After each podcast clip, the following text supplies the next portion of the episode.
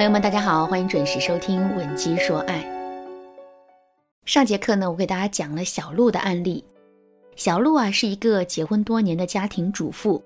自从结婚以来呢，她每天都会很辛苦的洗衣服、做饭、收拾家务，为这个家付出了很多。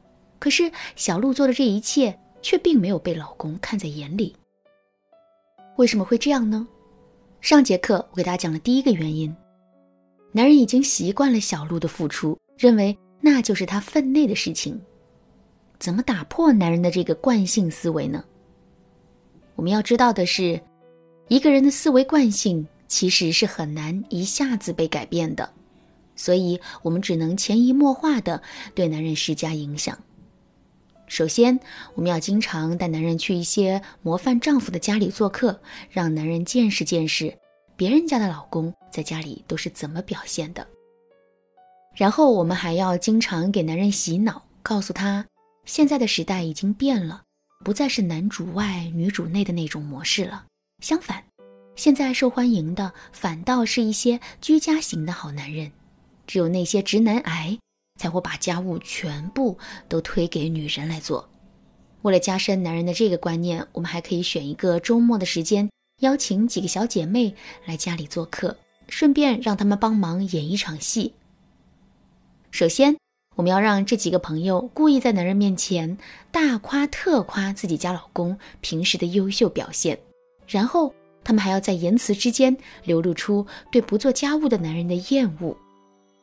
俗话说“三人成虎”，只要大家的态度保持一致，男人的观念肯定是会动摇的。接下来，我们还要让这几个朋友。找准时机，故意凑到我们耳朵边说一句：“听说你老公就挺直男的，平时在家里从不做家务，这是真的吗？”听到这话之后，我们要立刻装模作样的替男人解一下围，说：“没有，哪有的事啊？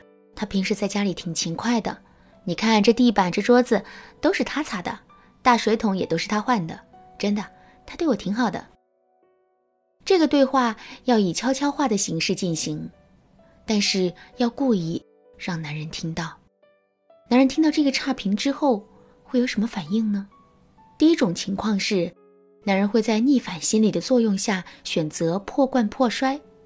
不过呢，我们在前面已经帮男人解了围，他并没有走到绝境，所以这种情况一般不会发生。当然啦，即使这种情况发生了，我们也是有应对的方法的。想知道怎么解决这个问题吗？赶紧添加微信文姬零零九来预约免费的咨询名额吧。那第一种情况排除之后，就只剩下第二种可能了。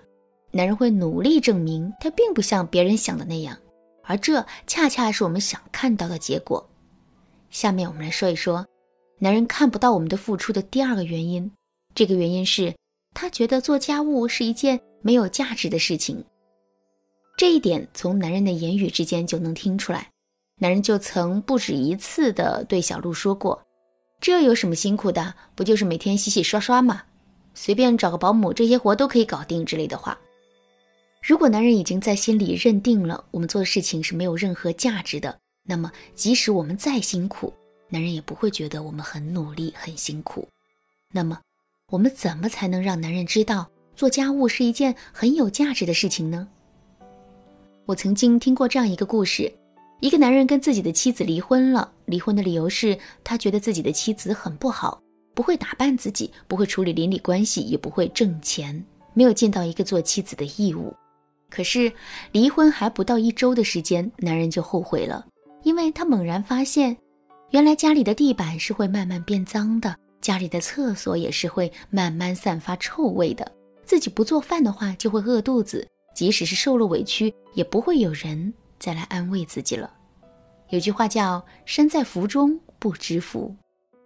如果男人一直能享受到我们的好跟付出的话，那么他是永远不会知道我们的重要性的。所以我们要想办法离开男人一段时间，让他独自去应付家里的一切琐事。当时我给小雪的建议是，让她假借照顾生病老人的名义，带两个孩子回娘家待一段时间。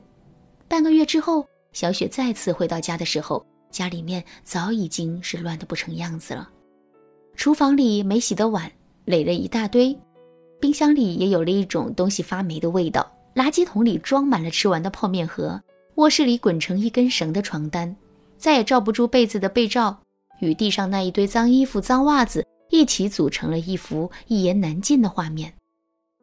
小鹿费了一整天的功夫，才把这些全部收拾干净。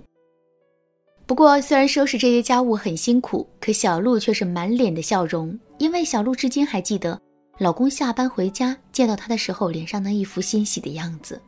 而且从那之后，男人真的没再说过他每天都是洗洗刷刷之类的话了。另外，男人不是说做家务很简单，随便找个保姆都能干吗？没问题，我们就可以顺着他的思路说下去。保姆确实能干家务，但是雇保姆得花钱吧？刷盘子、刷碗、洗衣服、做饭、照看孩子、辅导功课，这些都是明码标价的。我们完全可以这样对男人说：“我不要你每个月的零花钱，你只需要按照市场价格给我支付酬劳就可以了。”通过这个方法，我们就可以把自己的每一份付出都进行量化了。等到月底结算工资的时候，男人就会发现我们应得的酬劳是要远远超过他的想象的。这样一来，男人自然就不会看清我们的价值了。为什么男人总是看不到我们的付出呢？这还有可能是因为男人本身就是那种大男子主义的性格，他从骨子里就不认可女性的价值。如果是这种情况，我们又该如何应对呢？赶紧添加微信文姬零零九，文姬的全拼零零九，来预约导师的一对一免费咨询。好了，今天的内容就到这里了。闻鸡说：“爱迷茫情场，你得力的军师。”